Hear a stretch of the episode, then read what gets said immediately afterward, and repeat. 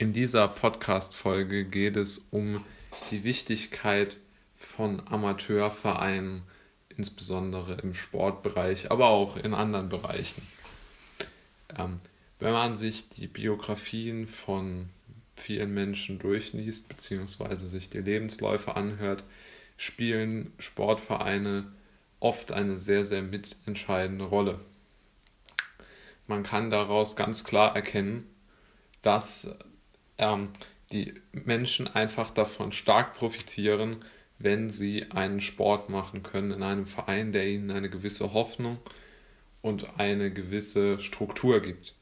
Deshalb halte ich auch diese sehr flächendeckende Schließung von Sportvereinen und von Möglichkeiten zum Mannschafts-, aber auch zu gewisser Weise Individualsport für sehr, sehr gesellschaftsgefährdend, weil es ganz einfach zeigt und deutlich macht, dass einfach dort Probleme liegen, die wir noch gar nicht überblicken können. Denn durch den sozusagen Strukturverlust einer erfreulichen Struktur wie der der Sportvereine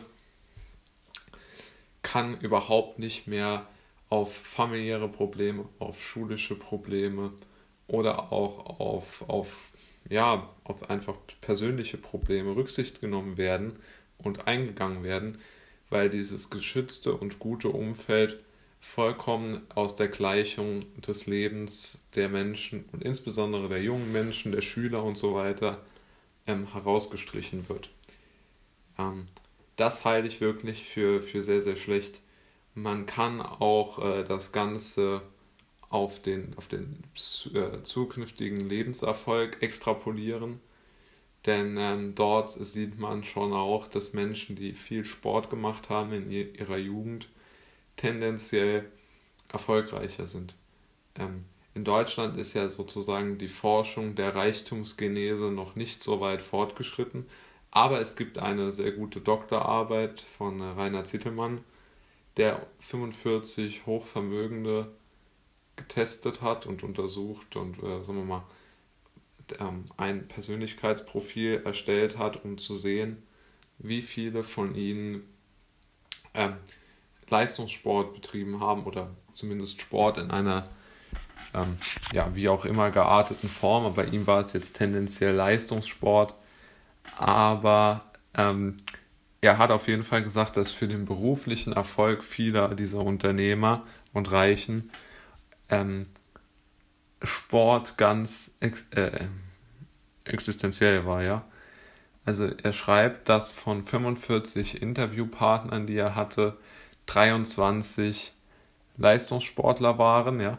Und er, er äh, hat das dann auch in zahlreichen Interviews mit diesen Personen dann auch belegen lassen und dort gab es wirklich viele gute Punkte.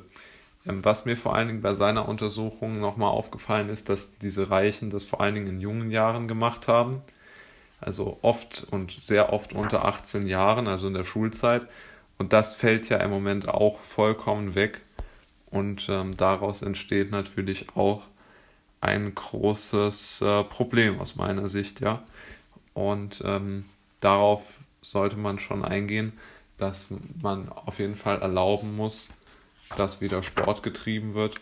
Denn ohne Sport ist einfach ein ganz zentraler Bestandteil der ähm, Persönlichkeitsentwicklung gefährdet, weil man ohne Sport einfach nicht derselbe ist wie mit Sport und das soziale Geflecht extrem wichtig ist für Menschen.